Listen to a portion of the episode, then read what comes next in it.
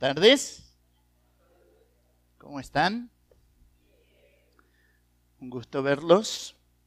Lea lo que dice allí. ¿Qué dice? Pregúntele. Ahí está. Fíjese. ¿Cuándo Dios rompe el silencio? ¿Alguna vez Dios hizo silencio en tu vida? Son esos tiempos en que orás y el cielo no contesta. Tú dices, está desenchufado. No anda el internet, ¿no? Del cielo. No le funciona el, el, el wifi. No, no, no, no. Dios a veces hace silencio y en el silencio de Dios, en el Antiguo Testamento, cuando Dios hacía silencio, era sinónimo de juicio en tu vida y en la mía, en este periodo de gracia que Dios nos da, muchas veces Dios hace silencio, precisamente porque en su silencio está tratando contigo y conmigo de una manera especial. Sabes, Dios nuestro Padre de repente, cuando usted va al libro de Job, usted se acuerda de Job, ¿verdad? Él es el hombre que habla con Dios y hay momentos en su vida que él alterca con Dios, discute con Dios. Entonces Dios le dice, bueno, ciñe como varón tus lomos, yo te voy a preguntar y tú me vas a contestar. Es como que Dios dice, bueno, a ver si aprendo algo de ti, ¿no? Dios se pone en el lugar del aprendiz y lo pone a Job en el lugar de maestro. Pero desde ese lugar Dios le dice, escucha Job, ¿tú conoces el camino del viento? Y la respuesta es, no. A ver Job, ¿tú conoces el tesoro del granizo? ¿El tesoro de la nieve? ¿Usted conoce el tesoro de la nieve? Mire, Mire el tesoro de la nieve.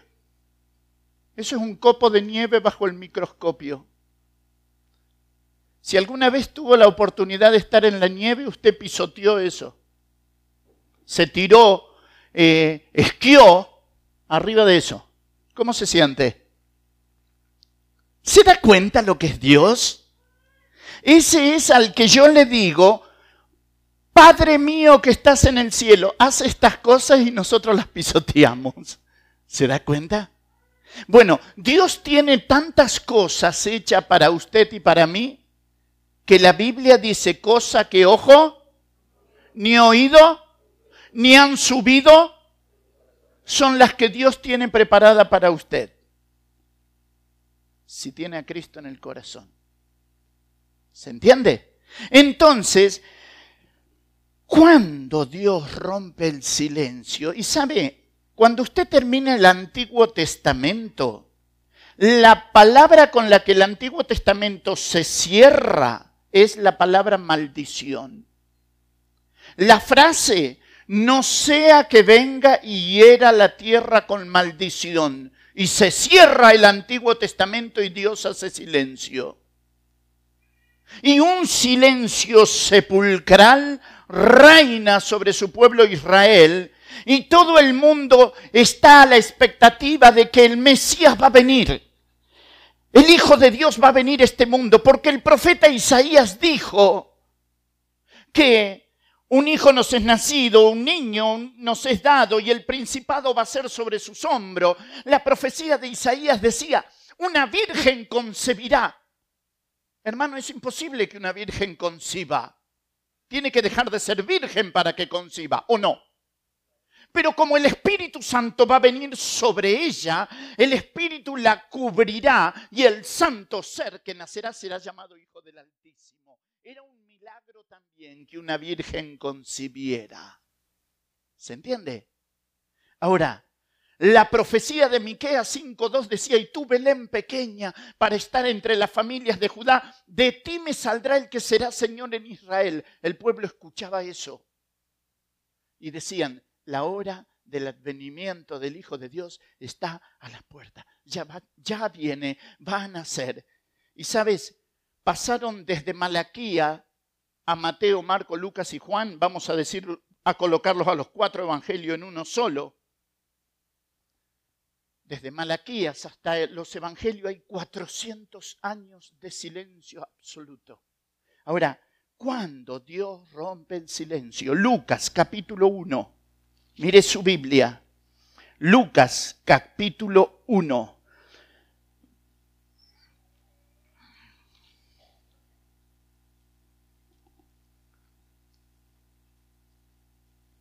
Voy a comenzar a leer desde el verso 11. Y se le apareció un ángel del Señor puesto en pie a la derecha del altar del incienso. Y se turbó Zacarías al verle, y lo sobrecogió temor.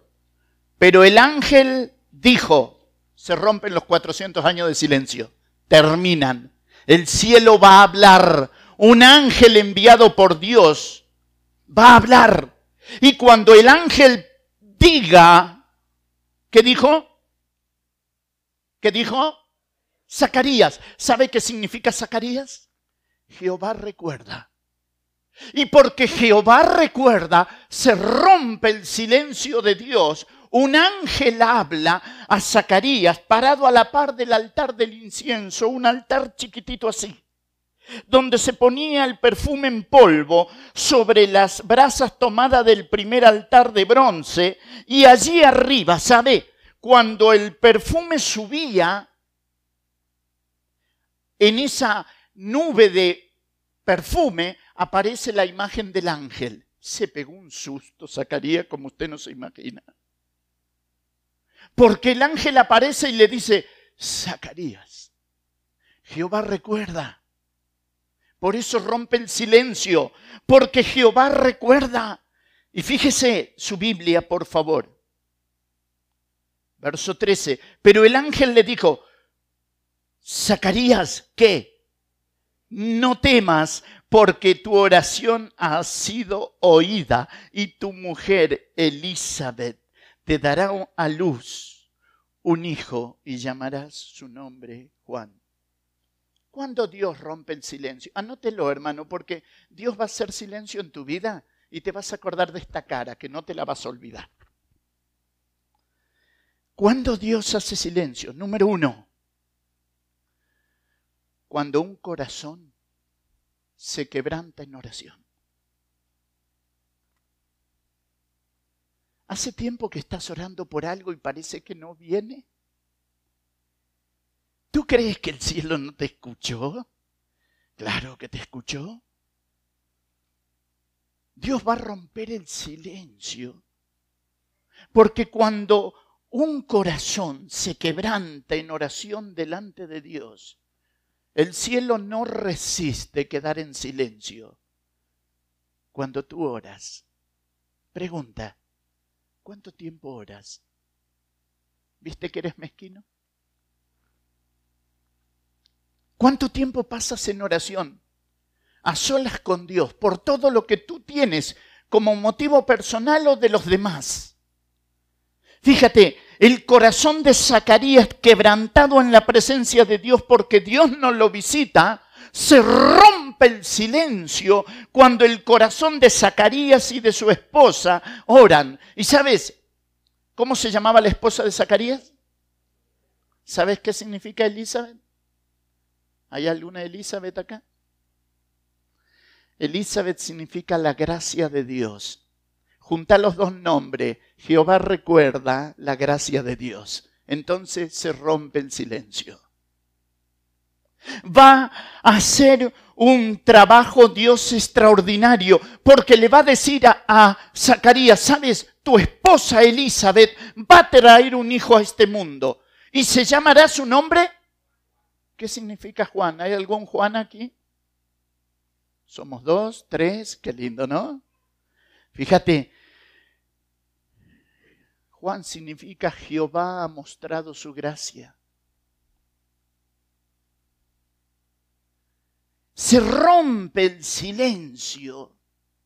Y Dios comienza a tratar otra vez con el ser humano, en este caso Zacarías, su esposa Elizabeth. Dice verso 14, tendrá gozo y alegría. Tendrás gozo y alegría. Escuche bien, hermano. Cuando Dios te visita, siempre trae gozo y alegría. Y es uno de los, uno de los pilares del reino milenial, gozo y alegría. Por eso cuando el Mesías nació, creció y comenzó su ministerio, dice la escritura que trajo alegría a los que estaban asentados en sombra de muerte. Así como usted me está mirando ahora, esa es la cara natural de usted. ¿Cómo sería la cara de usted con alegría? Gordo, pone cara de alegría. Ahí está. Dios te está a punto de visitar, eh, Manuel. ¿No? Entonces, bebé, tiene que ver la cara de alegría, porque Dios rompió el silencio y te visitó. ¿Se entiende? No tenga cara de bolsillo con piedra, eso déjelo para mí. Tenga la cara de alegría de lo que Cristo ha hecho, hace y hará en su vida. ¿Se entiende? Ahora, fíjese algo. Cuando Dios rompe el silencio, número uno, cuando el corazón qué? Se quebranta delante de Él. Estás ante la presencia del Creador. No es poca cosa. ¿Sí? Entonces Dios le dice a Zacarías, tu esposa va a tener un hijo. Él te va a traer alegría y gozo. Verso 15. Porque será grande delante de Dios, no beberá vino ni sidra, será lleno del Espíritu Santo, aún desde el vientre de su madre. Y hará que muchos de los hijos de Israel se conviertan al Señor Dios de ellos.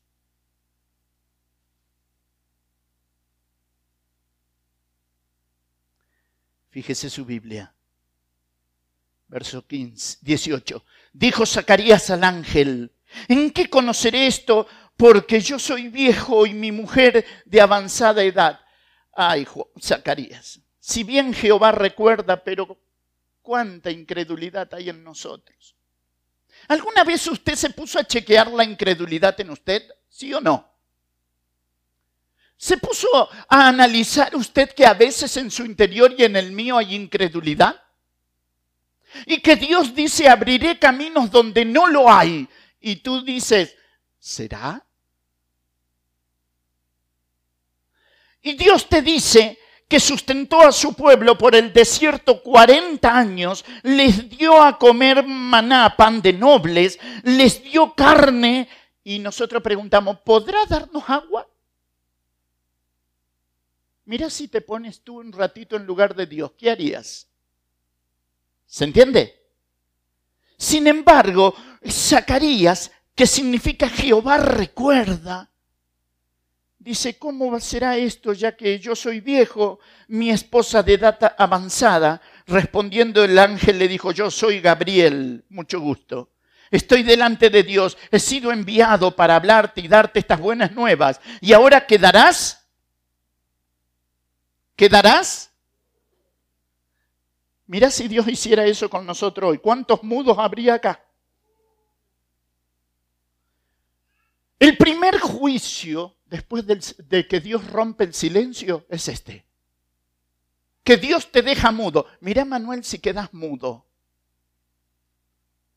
¿Eh?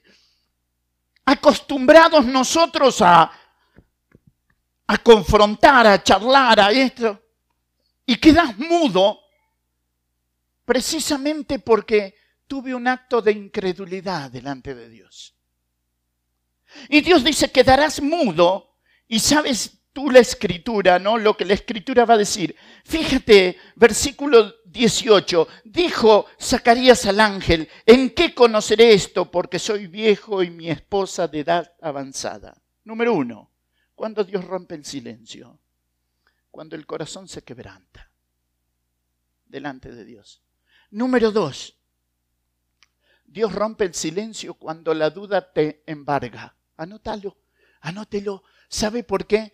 Porque va a haber momentos en su vida y en la mía, sea a nivel espiritual, sea a nivel comercial, lo que sea. Porque usted todavía está en el planeta Tierra. Usted escuchó muchas veces decir que no somos de este mundo, ¿verdad? Pero ¿dónde vive usted? Todavía está en el planeta Tierra, ¿no es cierto? Trabaja, se enferma, lucha, las cosas por ahí van bien, por ahí no van tan bien. Pero yo encuentro en la escritura una promesa que a veces la tenemos olvidada. Y tú sabes que cuando te olvidas de las promesas es como que no las sabes. Y no tiene efecto en tu vida y en la mía porque no me la acuerdo. Acompáñeme, dígalo conmigo. Bienaventurado el varón que no anduvo, ni estuvo, ni en silla, sino que en la ley de Jehová y en su ley medita, será como árbol que da su fruto y todo lo que hace, y todo lo que hace, ¿quiere quedar mudo usted? Y nosotros decimos, no, no, no, no, no todo lo que haces prosperará. Mira, querido, yo en la Biblia no encuentro otra. Si usted la encuentra, avísemela. Dios dice todo lo que hace en sintonía con el cielo, ¿qué? Prosperará. Por eso ante cada decisión que usted vaya a tomar, yo vaya a tomar, vayamos a tomar tiempo de oración, tiempo de oración, doble las rodillas ante el Padre de nuestro Señor Jesucristo, de quien toma nombre toda familia en el cielo y en la tierra. Doble la rodilla, doble la rodilla. Cuando en un hogar hay dos zapatillas de punta, más allá dos rodillas dobladas y más allá una cabeza inclinada, el cielo contesta. La soberbia me mantiene de pie. Yo puedo como buen argentino. Yo. Y Dios dice, no. Y te mete el cachetazo que te queda la cabeza como calecita dando vueltas sobre los hombros, porque no quisiste doblar tu rodilla. Cuando Dios rompe el silencio? Número uno, cuando el corazón, ¿qué? Se quebranta. Mi querido, el segundo lugar, Dios rompe el silencio cuando la duda y la duda es pecado. ¿Tiene falta de sabiduría? Pídala a. Pero dice, no dudando, nunca le des lugar a la duda en tu corazón. Y oraste, y oraste, y oraste, y al último dices, no, al fin y al cabo, ¿para qué voy a orar si Dios no? Y de repente cuando tú creías que Dios no, Él dice sí.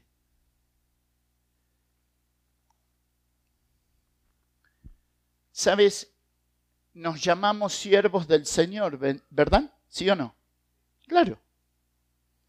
¿Tú sabes que un siervo no tiene derechos? Ninguno, ¿eh? Ninguno. Sin embargo, cuando tú vas a las profecías escondidas en el libro de Isaías y Jeremías, el profeta va a decir, clamarás a Dios y Jehová dirá, heme aquí. ¿Sabes que el único que decía heme aquí en la antigüedad eran los siervos? ¿Cómo dices tú cuando alguien te, cuando tu papá o tu mamá te llama? Mande. Nosotros ya no decimos eso. Allá puede que el argentino te diga, ¿qué querés? ¿Eh? Suena feo, ¿no? Pero cuando dice la escritura que cuando tú retrajeres tu pie del pecado, entre sacares lo precioso de lo vil, detuvieres el dedo amenazador, el hablar vanidad, clamarás y él responderá, heme aquí, ¿qué necesitas? El cielo contesta de esa forma. Entonces, ¿sabes? La importancia de saber que el silencio de Dios se rompe en segundo lugar cuando el corazón duda. Dios no acepta que en el corazón de un hijo del rey venga la duda. ¿Usted se acuerda quién dijo, si yo no viere, no creeré? ¿Quién fue? Tomás llamado Dídimo, el de dos almas. El hombre que los domingos creía, los lunes dudaba, el domingo creía, el lunes dudaba. ¿Nunca te sentiste así? Cuando tú dudas y yo duda, el cielo rompe el silencio, pero para actuar de una manera dura con mi corazón. Entonces, si hay dudas hoy, ¿sabe que a veces tenemos dudas con los hijos? Ay, me voy, ¿se portará bien? ¿Instruye al niño? A ver, pregunta, ¿en qué camino? Ahora, la pregunta es, haga de cuenta que acá está Johnny. ¿Qué dice la escritura? ¿Instruye al niño en su camino o instruye al niño en su camino? Si yo tomo la Biblia y a mi hijo lo instruyo en su camino, en el camino del niño, lo disciplino, lo corrijo, la Biblia dice que me dará qué? Descanso. Ay, hoy los papás no quieren disciplinar a los hijos. Pobrecito, le va a hacer mal en su autoestima. La Biblia dice, castígalo con vara y librará su alma del infierno. Me van a odiar los chicos. Ay, ay, ay, ¿no? La Biblia dice que el que detiene el castigo a su hijo aborrece. ¿Se entiende? Creemos que somos más benévolos que Dios. Cuidado. Cuando Dios rompe el silencio, cuando el corazón se quebranta, cuando el corazón duda, Dios rompe el silencio. Pero para corregirte y para volverte a ubicar a ti y a mí en el hecho de que el justo por la fe agonizará. Ah, vivirá. ¿Nunca agonizaste por la fe?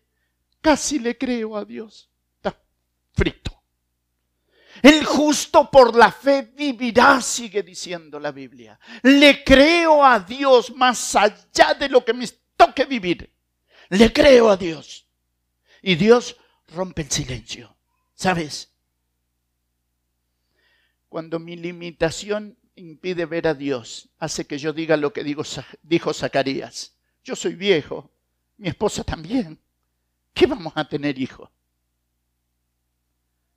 Que mi limitación, querido, no me impida ver la grandeza de Dios. Fíjate capítulo 1 de Lucas, verso 20. No te voy a quitar mucho tiempo. El ángel le dice, y ahora quedarás mudo y no podrás hablar hasta el día en que esto se haga por cuanto no creíste mis palabras, las cuales se cumplirán. ¿Qué? Y Dios que rompe el silencio, pone en silencio a Juan. Ah, perdón, a Zacarías. Dios rompe el silencio, pero ante la duda de Zacarías lo pone en silencio a él. ¿Sabes, pastores queridos? Ustedes van a ver en algún momento de su vida y de su ministerio ovejas mudas. No te desesperes. A veces Dios encapsula las ovejas, ¿eh? Y las deja allí acá hasta que... ¿Ustedes se acuerdan de Nabucodonosor? Cuando dijo, esta es la gran Babilonia que yo edifiqué, ¿se acuerdan? Vino una voz del cielo y que le dijo, a ti se te dice, oh rey de Babilonia, vas a ir a comer pasto con las vacas. Hasta que siete lunas pasen sobre ti y reconozcas que el cielo gobierna.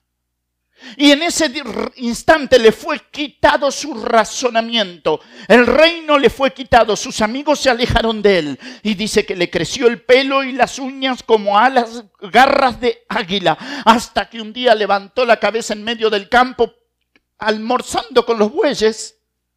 Y dijo, el cielo gobierna. En ese instante le fue devuelto su razonamiento.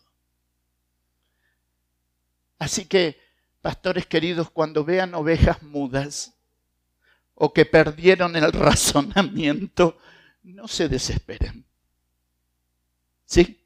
Hasta que pase siete tiempos y reconozcan que el cielo gobierna. Porque reconocer que el cielo gobierna, eso es personal. Nadie puede venir a tu vida e inyectarte reconocimiento del cielo en tu vida. Es algo que el Espíritu Santo tiene que hacer en tu interior y en el mío. En tu íntima comunión con Dios. En mi íntima comunión con Dios. Y fíjate tu Biblia.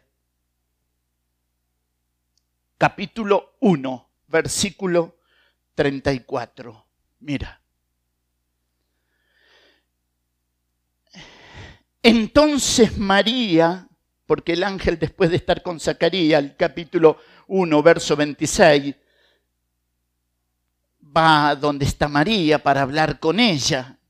Pero fíjese verso 34. Entonces María dijo al ángel, ¿cómo será esto? Porque no conozco varón.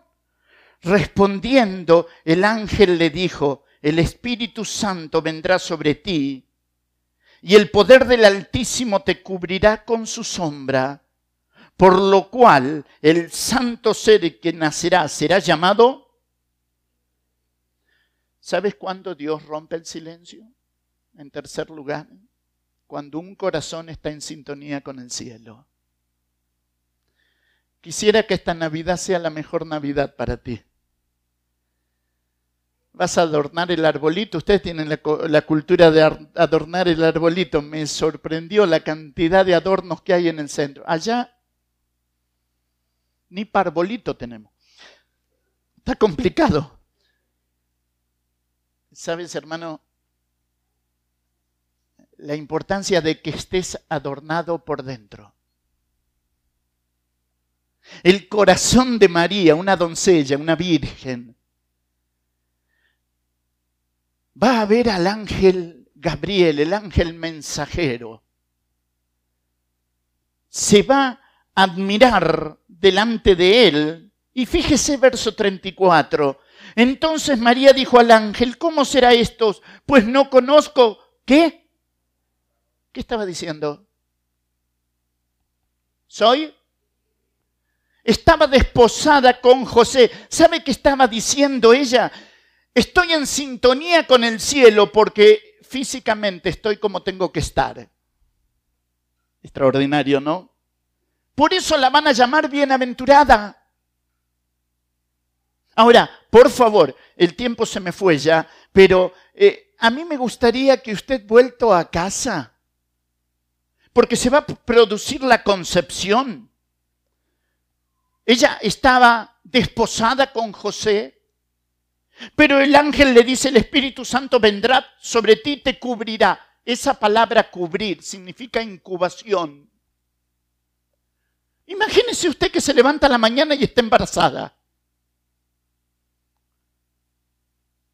Y usted dice, pero nunca estuve con varón. ¿Sabe por qué le digo esto? Para que usted se ponga en la túnica de María un ratito. ¿Sabe qué se decía en las montañas de Judea? María, la que está desposada con José, está embarazada del Espíritu Santo. ¿Usted qué diría? ¿Verdad? Bueno, María tuvo que soportar todo eso. ¿Sabe cuál es la oración más larga de una doncella que fue madre? La de María. 30 años. Porque sin duda que en las montañas de Judea se decían muchas cosas, ¿verdad? Y usted llega a Juan capítulo 2 en su Biblia. Y se hicieron unas bodas ¿eh? en Caná de Galilea.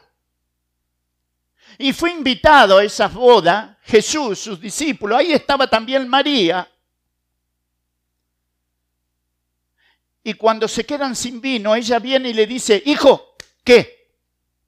No tienen vino. Y él le dice, ¿qué tienes conmigo, mujer? Aún no ha llegado mi hora. ¿Qué crees tú que quería María?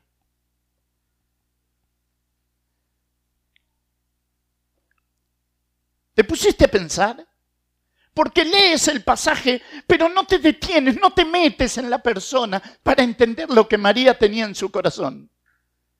Ella le dice, hijo, no tienen vino. María había orado 30 años, querido. Porque sea familia o sean vecino o lo que sea, ¿sabes todo lo que decían? De hecho, hay libros de la historia, de historia, entienda bien lo que estoy diciendo, historia, que cuentan lo que la gente decía, historia, historia. María le dice a Jesús, no tienen vino. Así un milagro que se sepa que lo que yo tuve en mi vientre hace 33 años atrás no fue pecado. Que lo que vino hasta el mundo no era nada más ni nada menos que el unigénito Hijo del Padre, lleno de gracia y de verdad. ¿Tú te imaginas cuando aquellos siervos toman las jarras con agua y van hacia el mastresala y le ponen en el vaso y ya no era agua, era vino. Y el mastresala dice, han hecho al revés, guardaron el mejor vino para el último. ¿Sabes pero por qué sucede eso? Porque Dios rompe el silencio ante un corazón que está en sintonía con el cielo. Pregunta, viene la Navidad, vamos a celebrar en sintonía con qué está tu corazón. El mío.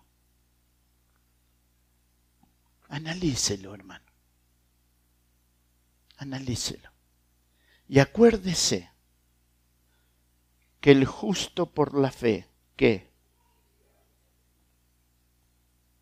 El justo por la fe vivirá.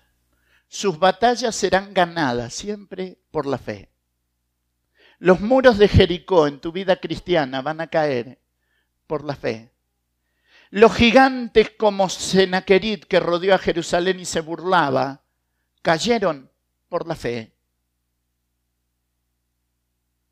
Y todo será por la fe en tu vida y en la mía, para la honra y gloria de su nombre.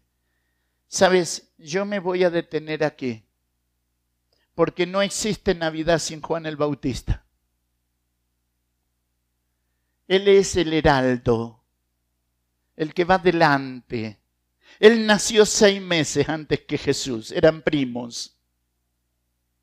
Y sabes, la escritura dice que cuando María se entera que ella estaba embarazada, siendo virgen, pero que su prima Elizabeth, allá en las montañas, también estaba embarazada y ya llevaba seis meses de gestación, ella dice que fue a las montañas a ver a Elizabeth. Y dice que cuando la salutación de María llega a los oídos de Elizabeth, la gracia de Dios, dice que el niño en el vientre de Elizabeth saltó. para que sepas que los niños en el vientre entienden lo que nosotros muchas veces no entendemos. Dios les bendiga.